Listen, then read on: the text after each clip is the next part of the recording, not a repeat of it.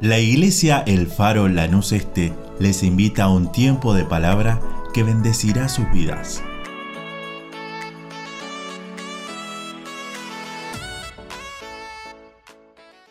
Pero quiero que busquen el versículo 9, 10, 11, 12, 13, 14. Vamos a leer hasta el 14. Capítulo 6, versículo 9 dice, Vosotros pues oraréis así. Padre nuestro que estás en los cielos, santificado sea tu nombre. Venga tu reino, hágase tu voluntad, como en el cielo, así también en la tierra. El pan nuestro de cada día, dánoslo hoy. Y perdona nuestras deudas como también nosotros perdonamos a nuestros deudores. Y no nos metas en tentación, mas líbranos del mal, porque tuyo es el reino y el poder y la gloria por todos los siglos. Amén. Porque si perdonáis a los hombres sus ofensas, os perdonará también a vosotros vuestro Padre Celestial. Cuando yo me pongo a leer y a ver el libro de Mateo, Mateo fue escrito por un publicano o un recaudador de impuestos y él estaba muy acostumbrado a anotar todas las cosas, especialmente porque hablaba de dinero, porque tenía que anotar a las personas a las que le recaudaba, porque él tenía que rendir cuentas. Entonces cuando nos ponemos a leer el libro de Mateo, el libro de Mateo es el libro más exacto, más preciso en información de nuestro Señor Jesucristo. Cuando los ministros queremos una información exacta, vamos a ir siempre a Mateo. ¿Por qué? Porque él, ya antes de haber escrito el libro de Mateo, ya tenía información o ya tenía un borrador. Y pueden pasar años, ese borrador lo tenía. La otra cosa que yo me llama la atención eh, de este libro como los ministros lo leemos mucho y vamos mucho a buscar información al libro de Mateo, también los ministros lo recomendamos mucho y es el primer libro que recomendamos para que lean aquellos que vienen al Señor por primera vez. Por lo tanto, el libro de Mateo es el libro para que lo tengamos en cuenta de leer siempre.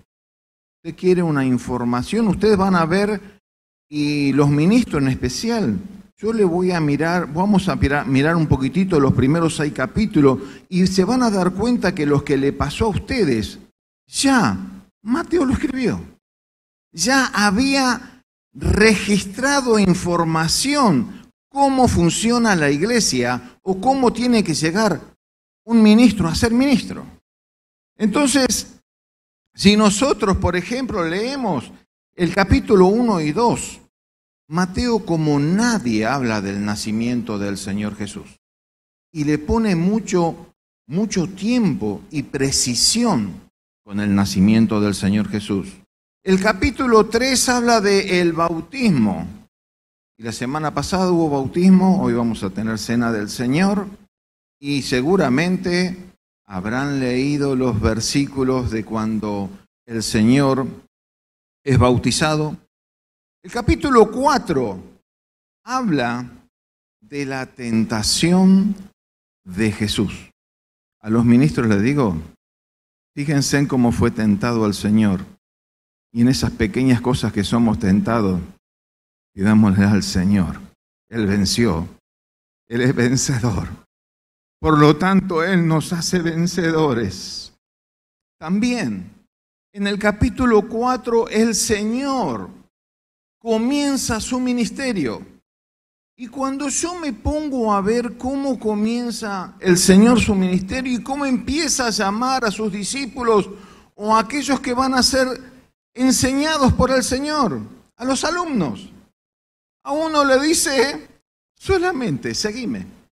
A otro que estaba arreglando redes y había venido de pescar y seguramente vino diciendo no pesqué nada, vino con una bronca bárbara y se esforzó capaz toda la noche le dijo, vení, Pedrito, vení, yo te voy a hacer pescador de hombre.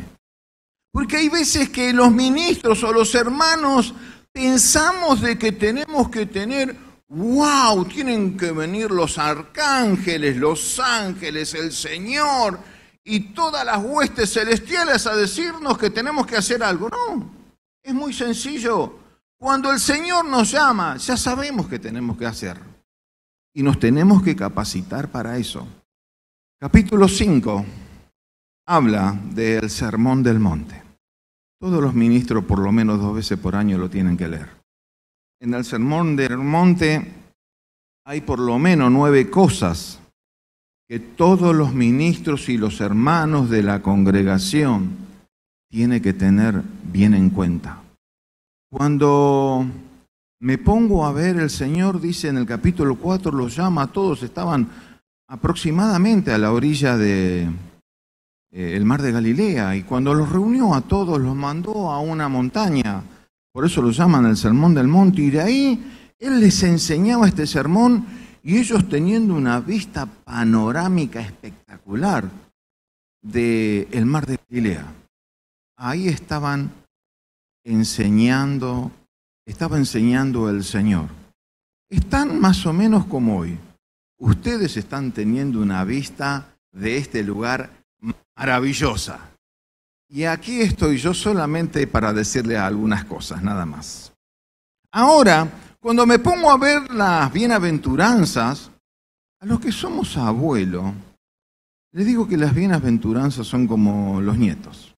Nos hacen decir cosas que jamás hubiésemos pensado decir, nos hacen hacer cosas que jamás hubiésemos hecho, nos hacen pensar cosas que jamás hubiésemos pensado. Nos hacen arrodillar hasta que nos duelan las rodillas. Pero así son los nietos. Van a ver, lean las bienaventuranzas y se van a dar cuenta y van a decir, cuánta razón tenía el pastor Beto. Ahora, si seguimos leyendo, nos encontramos entonces con el capítulo 6.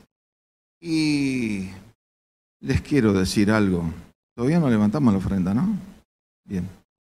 Empieza el Señor hablando de la ofrenda. Solamente, porque eso se lo voy a dejar al pastor. El pastor seguramente se encarga de enseñar. Pero le quiero decir dos cosas. La primera, no des lo que te sobra. Eso no es ofrenda. La segunda, voy a ser breve, ¿eh? no le digas a nadie todo lo que ofrendas guárdatelo para vos. Tiene que ser tu bendición, tiene que ser tu fe, tiene que ser tu esperanza. Tienes que creer para ofrendar bien. Si no había personas o no había hermanos que hubiesen ofrendado lo que tenían que ofrendar este lugar, seguramente no se hubiese hecho. Parece que muchos entendieron esto.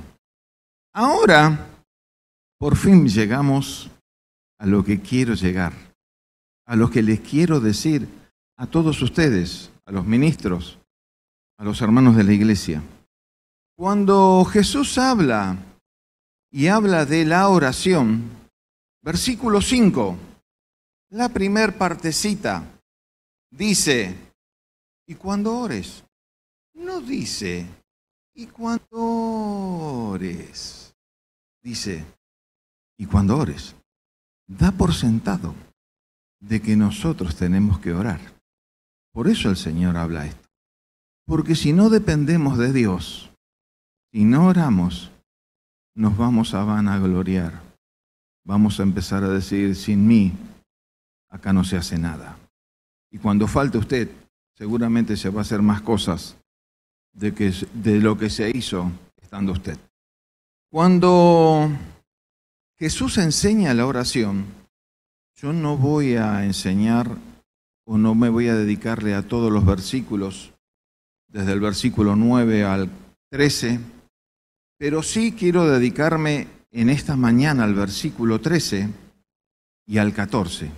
Y voy a empezar por el 14. Y dice así, porque si pidieres a los hombres, sí, porque si perdonáis a los hombres sus ofensas, os perdonará también a vosotros vuestro Padre Celestial. ¿Qué es lo que nos enseña a cada uno de nosotros como hermanos, como ministros, como iglesia del Señor? Que para empezar a orar, tenemos que arreglar nuestras cuentas. Para empezar a orar, tenemos que hacernos una radiografía. Y por eso que aconseja el Señor, tenemos que orar todos los días porque no nos vamos a acordar.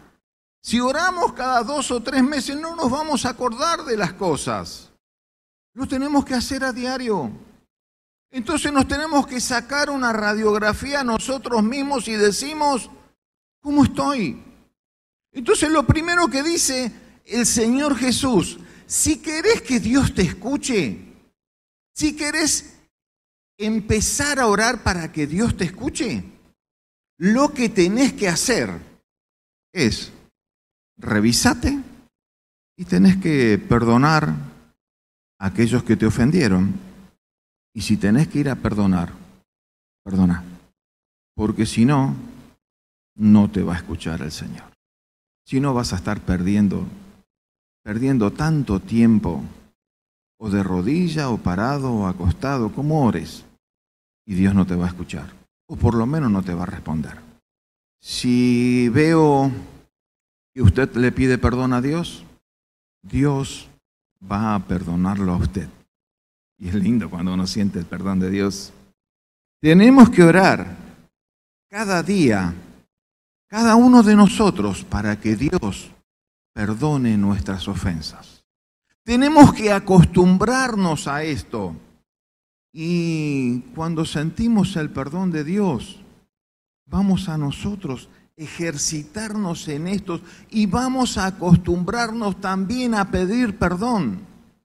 Y en la oración, hermanos, cuando uno va a pedir perdón, es lo mismo que cuando uno le va a pedir perdón a su prójimo, al que tiene que pedirle perdón, a su amigo, a su familiar, a quien sea. Tiene que ser creíble.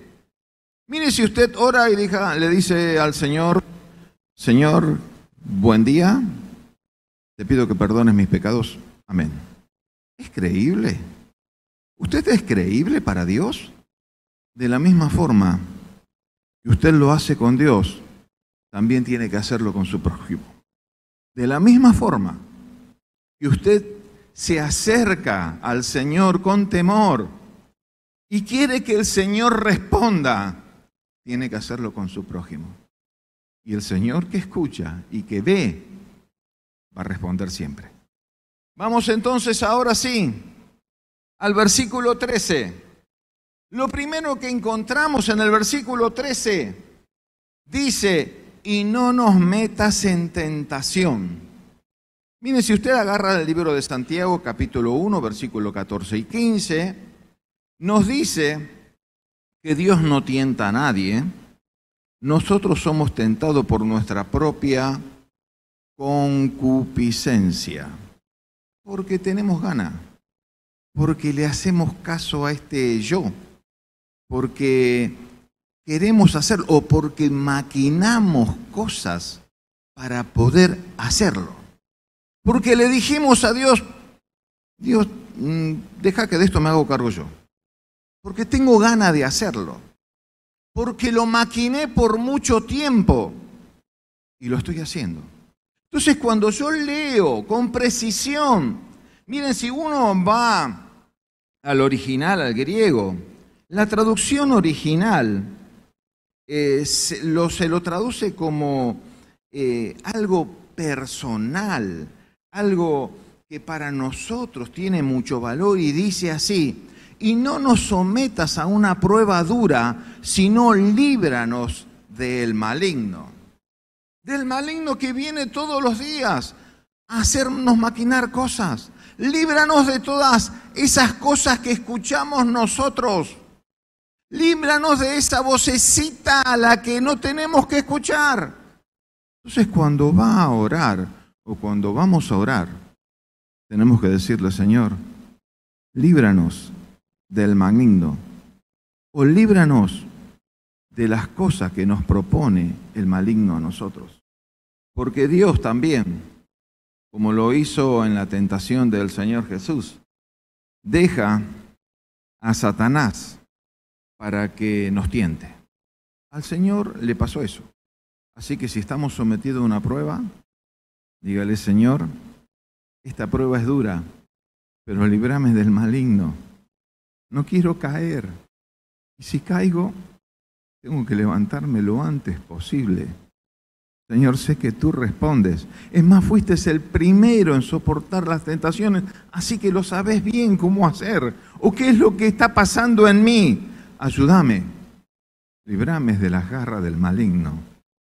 Porque si me someto a su voluntad, estoy perdido. No quiero volver a eso.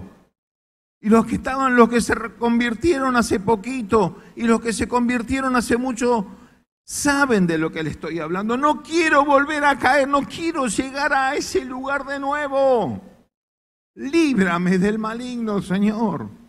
Ministros, oremos todos los días, líbrame de las tentaciones, líbrame del maligno.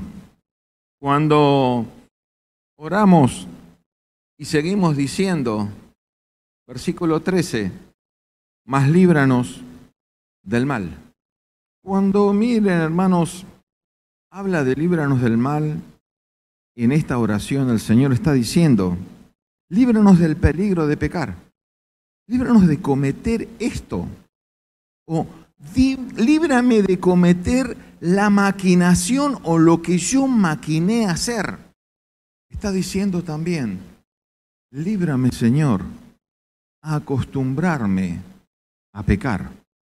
Porque miren hermanos, muchas personas se acostumbran a pecar, total a la noche, se arrodillan dos minutos, le piden perdón a Dios y siguen. Y su vida es una vida que va de fracaso en fracaso. Su vida es una vida a la que uno lo ve y dice, así no vale la pena, no vale la pena de vivir. Su vida pasa por que venga todos los domingos, todos los sábados o los miércoles para que le oren todos los días acá. Porque se acostumbró a pecar y no, y no pone ganas de hacerlo, de, de librarse de eso. Entonces lo que está haciendo esta oración nos está diciendo a cada uno de nosotros cuando vamos a orar, Señor, librame de acostumbrarme a esto. Porque yo cuando le entrego mi vida, se la entrego toda a Él, no le entrego una partecita. El Señor quiere todo de nosotros. Y si el Señor quiere todo de nosotros, no quiere la parte buena, sí, y la parte mala nuestra no. Quiere todo. Porque si no, con la parte mala nos vamos a acostumbrar a pecar y vamos a vivir de fracaso en fracaso, de derrota en derrota. Vamos a vivir todos los días luchados, todos los días trabajados. Y le preguntas, lo saludás y le decís, ¿cómo anda hermano? Y aquí estoy, aquí ando hermano. La vida cristiana vale la pena vivirla y hay que vivirla de victoria en victoria. Y para vivir de victoria en victoria vamos a tener luchas, vamos a tener pruebas. Es la única forma que tengamos de vivir de victoria en victoria. Si no tenemos lucha, no tenemos prueba, no vamos a poder vivir de victoria en victoria. Líbranos, Señor de acostumbrarnos a pecar. La otra parte dice, tuyo es el reino.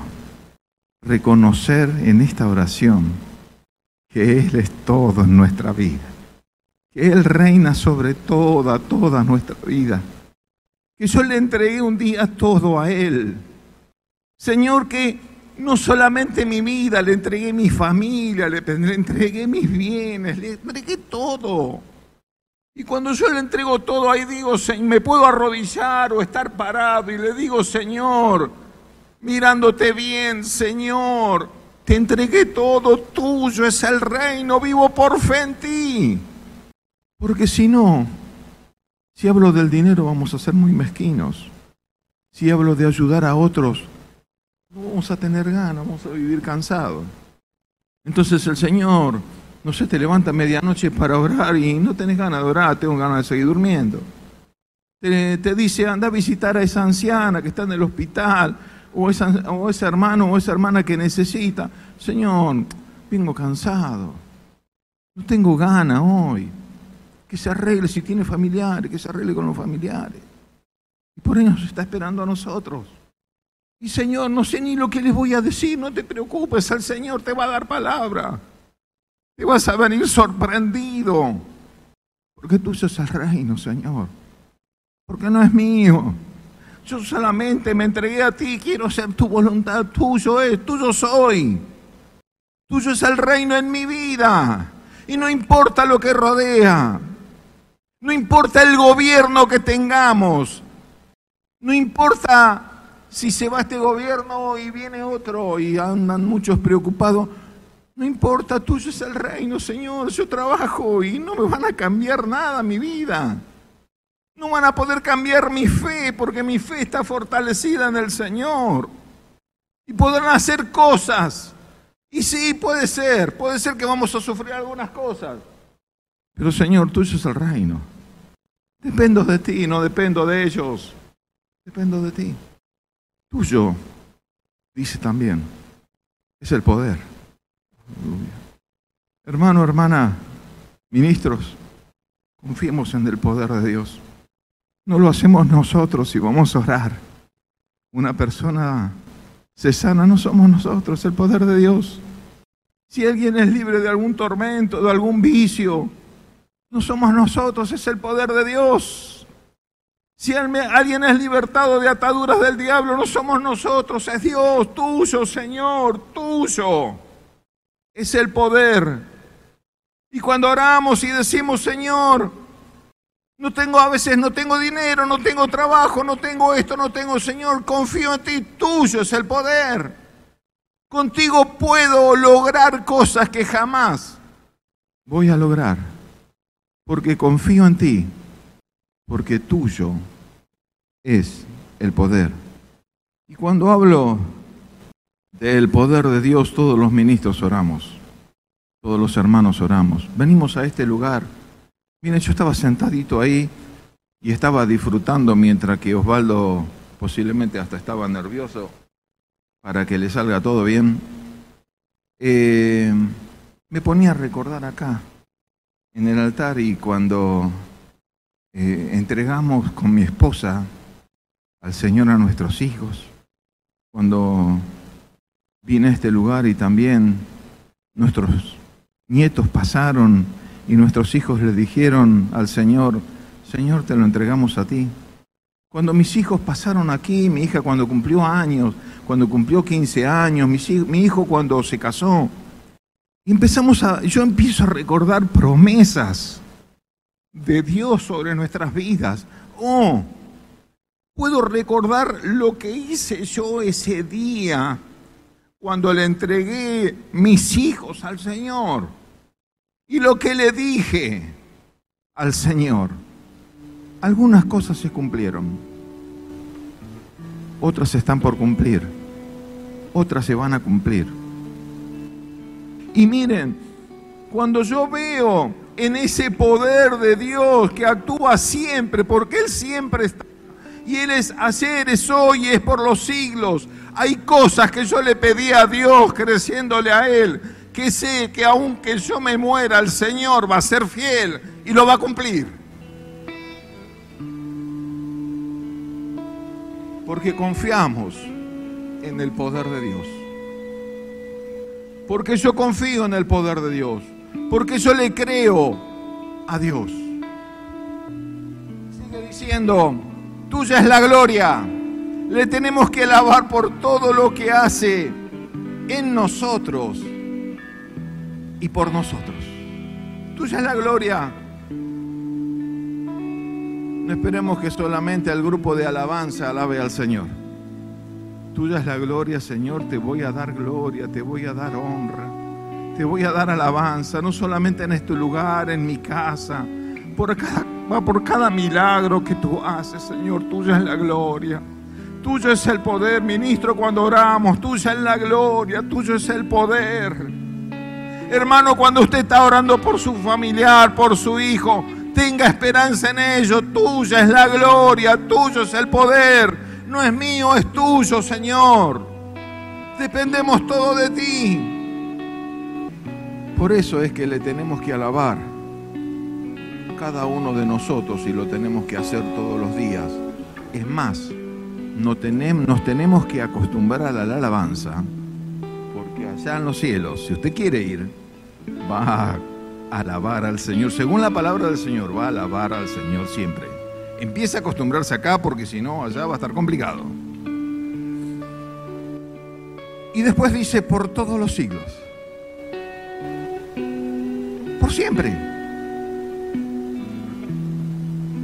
Miren usted cuando nace, a partir de ahí es eterno. Por eso cada vez que yo oro por una criatura, un niño que lo entregan al Señor, por eso es cuando viene una mamá y un papá y, y dicen quiero que oren por mi hijo. Lo primero que le digo, mira, como familia, como papá, como mamá, puedes tener una linda casa, puedes tener un buen auto, puedes tener bienes, puedes tener tres, cuatro, cinco, seis casas, no importa. Eso es pasajero. Lo único eterno que te entrega Dios en el hogar son tus hijos. ¿Querés gozarte con el Señor por la eternidad con tus hijos? Tenés que hacer las cosas bien. Te lo entregó en tus manos, no sé, 15, 18, 20, 25, 30. Cada vez los chicos se van más tarde de la casa, así que puede ser 35, 40 años. Pero siempre tenemos que decirle, Señor, te voy a alabar, te voy a dar gracia, porque creo en tu promesa por todos los siglos. Al último dice amén. ¿Qué quiere decir amén? ¿Usted creyó todo lo que yo le estuve diciendo? Amén. Así es. Bien. Entonces cada vez que ora, ora con fe. Créale al Señor cuando va a decir amén. Antes de decir amén, piense y diga, creo en lo que te pedí. Lo creo, lo, lo voy a tener, lo voy a recibir. Te creo a ti, Señor. Por eso ahora sí te digo de toda mi oración, amén. Ahora quiero este último minutito, porque hoy la tecnología hace que tengamos todas las cosas rápidas. Nos levantamos a la mañana, queremos calentar el café con leche. Yo me acuerdo antes, hasta que, hasta que mi mamá me calentaba la leche, podía tardar 15, 20 minutos y si se dedicaba a cambiarnos a nosotros, se le hervía dos o tres veces. Ahora tenemos el microondas, sabemos que si sale de la heladera tenemos un minuto y medio, dos minutos, pum, pum, es todo automático, todo muy rápido.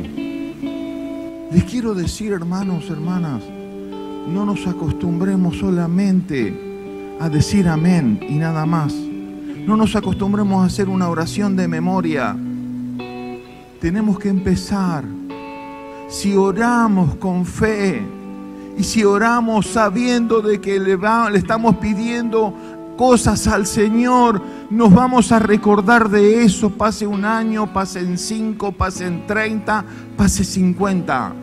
Nos tenemos que empezar a tener nuestros oídos afinados, a escuchar el amén de Dios. El que así sea de Dios. El que así es de Dios.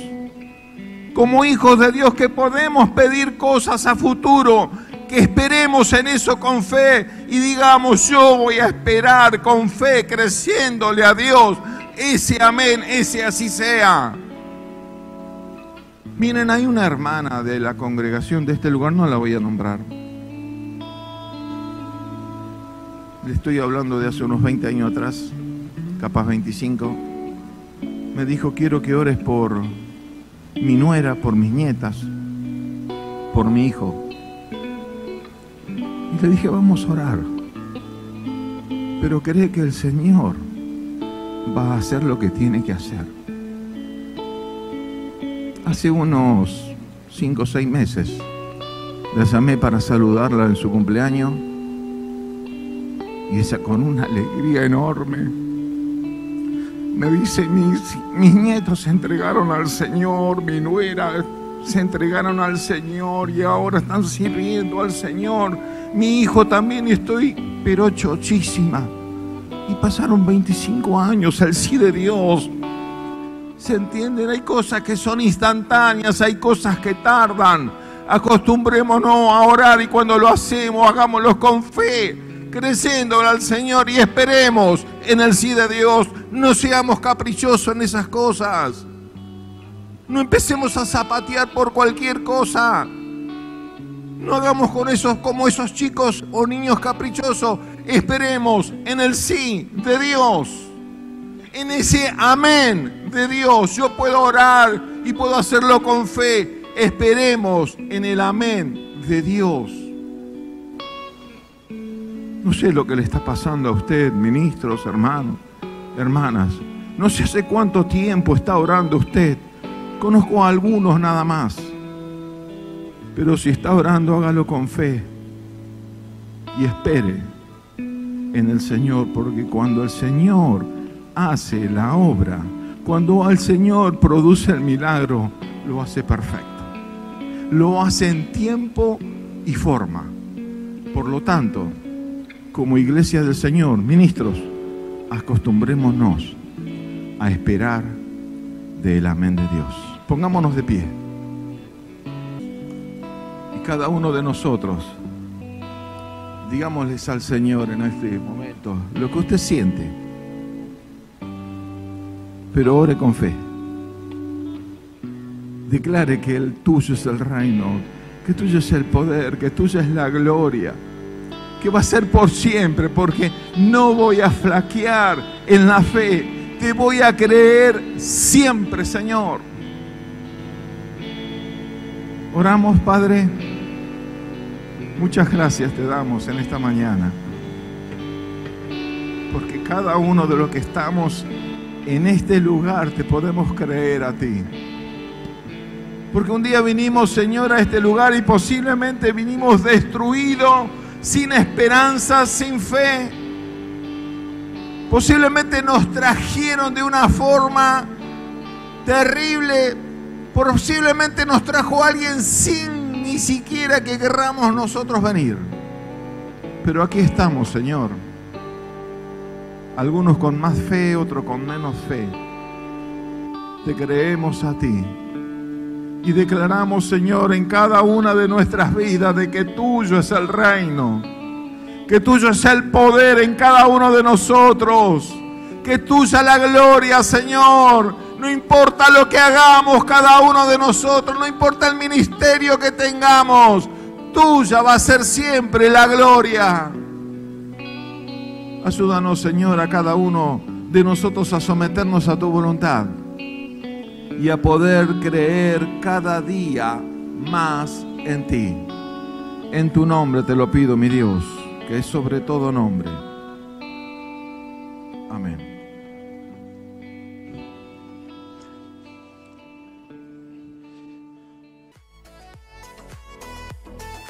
Deseamos que esta palabra fortalezca su relación con Dios. Como familia de fe, les invitamos a seguir creciendo juntos. Nos encontramos en Instagram, Facebook y YouTube, El Faro Lanús Este, o por WhatsApp al 11 30 73 50 63.